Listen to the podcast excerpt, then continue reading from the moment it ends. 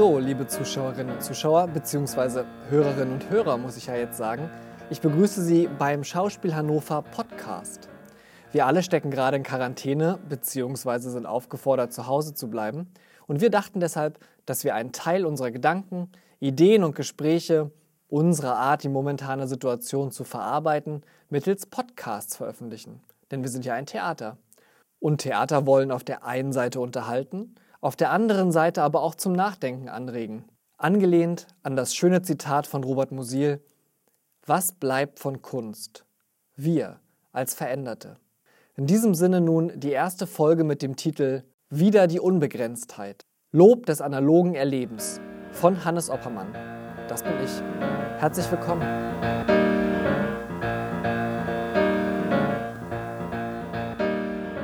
Bis vor einer Woche habe ich an einem Text gearbeitet, der die analoge Kraft des Theaters beschwören wollte. Nun ist der Versuch hinfällig geworden. Die Konzertsäle und Theater sind und bleiben vorerst geschlossen. Wahrscheinlich sind Sie, wie auch ich, dankbar um Computer, Beamer, Lautsprecher und Smartphones, die jetzt für Unterhaltung und Inspiration sorgen.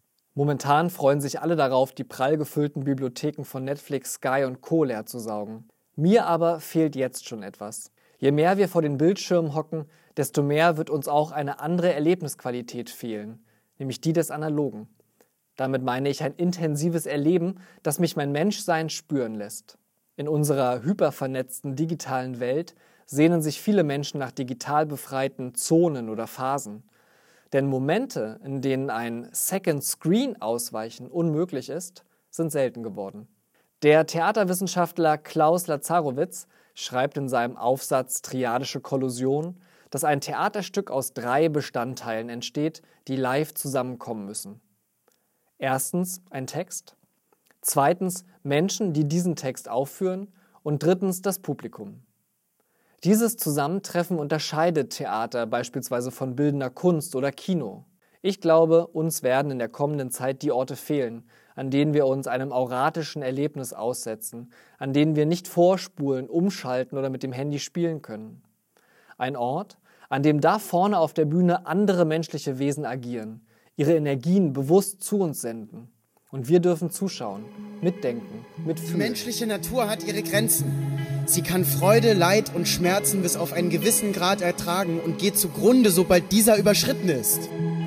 Freilich ist es leichter zu sterben als ein qualvolles Leben standhaft zu ertragen. Wo sonst können Menschen noch in Ruhe einen Gedanken denken, wenn nicht im Theater? Sofern sie sich als Zuschauende gönnen, abzuschweifen, einen Gedanken und Impuls für sich allein weiterzudenken und Zeit und Raum zu spüren.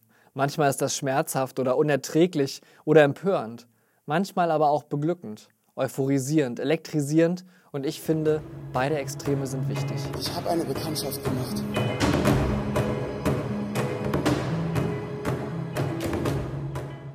Theater können Menschen gemeinsam schwingen. Alle Reaktionen sind direkt. Es gibt keine Verzögerung und Verzerrung auf dem Übertragungsweg. Theater spricht die Haptik an statt die Optik. Die Staubpartikel im Scheinwerferlicht bleiben sichtbar. Ich kann das Holz, den Stoff, ja und auch die anderen Menschen riechen. Alles ist tatsächlich präsent.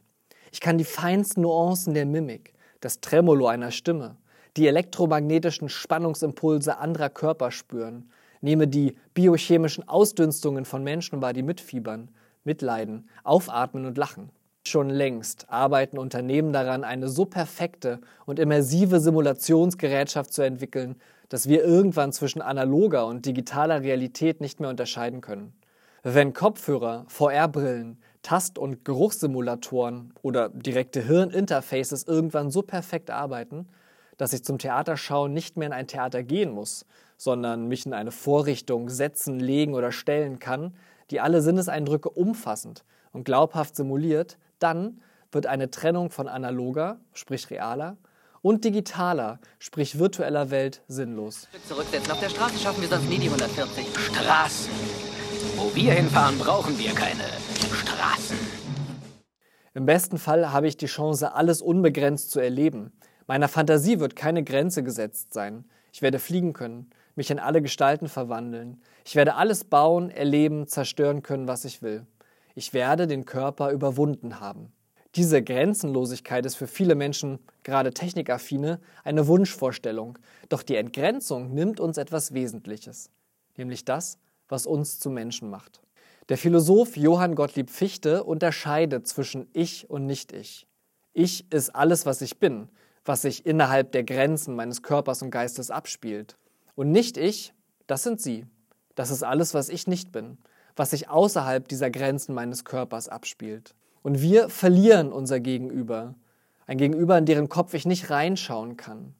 Und diese Lücke, die immer bleibt, egal wie eng ich den anderen oder die andere an mich presse oder wie genau ich versuche, mich zu verständigen, unterscheidet uns vom Göttlichen, macht uns zu Menschen.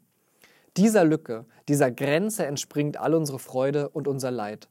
Sie beschreibt die ewig menschliche Differenz zwischen Begehren und Erfüllung, zwischen Wunsch und Wirklichkeit. So, rings, in der dämmernden Welt verloren. Um die Erde nur will ich schweben. Wer sind die tausend mal tausend, die Myriaden mal hunderttausend, die diesen Tropfen bewohnen?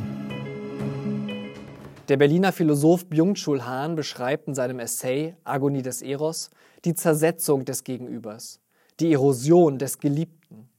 Der oder die oder das Geliebte ist für ihn ein Atopos, ein Nichtort. Ein Ort, den ich nicht vollständig betreten oder erfassen oder besitzen kann. Und diese Erfahrung ist immens wichtig. Wer keine Widerstände spürt, der spürt nichts.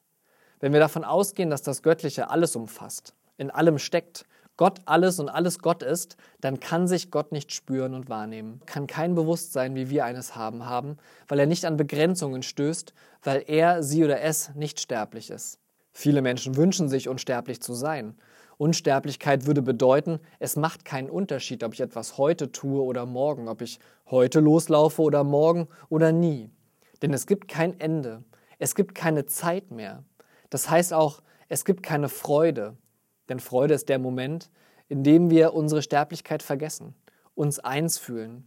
Und Freude lässt sich nur spüren, weil davor oder danach etwas folgt, was nicht Freude ist, wie Schmerz, Leere, etwas, was einen anderen Grad an Gefühlsdichte hat. Und deshalb brauchen wir ein analoges Erleben, welches Grenzen und Widerstände hat. Deshalb fühlt es sich anders an, wenn wir mit hunderten Menschen in einem Raum gemeinsam schwingen. Theater ist Kunst. Und Kunst will etwas von denen, die sie anschauen. Und hier steckt der Widerstand, der uns unser Menschsein erlebbar macht. Mal in gemeinsamer Resonanz, mal in tiefer Verzweiflung, aber immer mit dem Wunsch, Horizonte zu erweitern und anzuregen. Live, analog und zusammen vor Ort. In digitalen Welt sitzt jeder alleine. Im Theater aber entwickelt sich eine gemeinsame Energie. Deshalb freue ich mich jetzt schon drauf, wenn der Vorhang wieder hochgeht.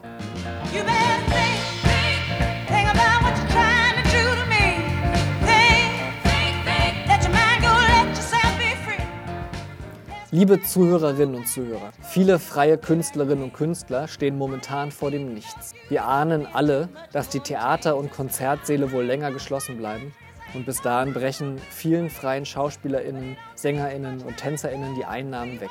Deshalb brauchen Sie Ihre Hilfe jetzt. Hinweise und Spendenaufrufe finden Sie zum Beispiel auf nachtkritik.de.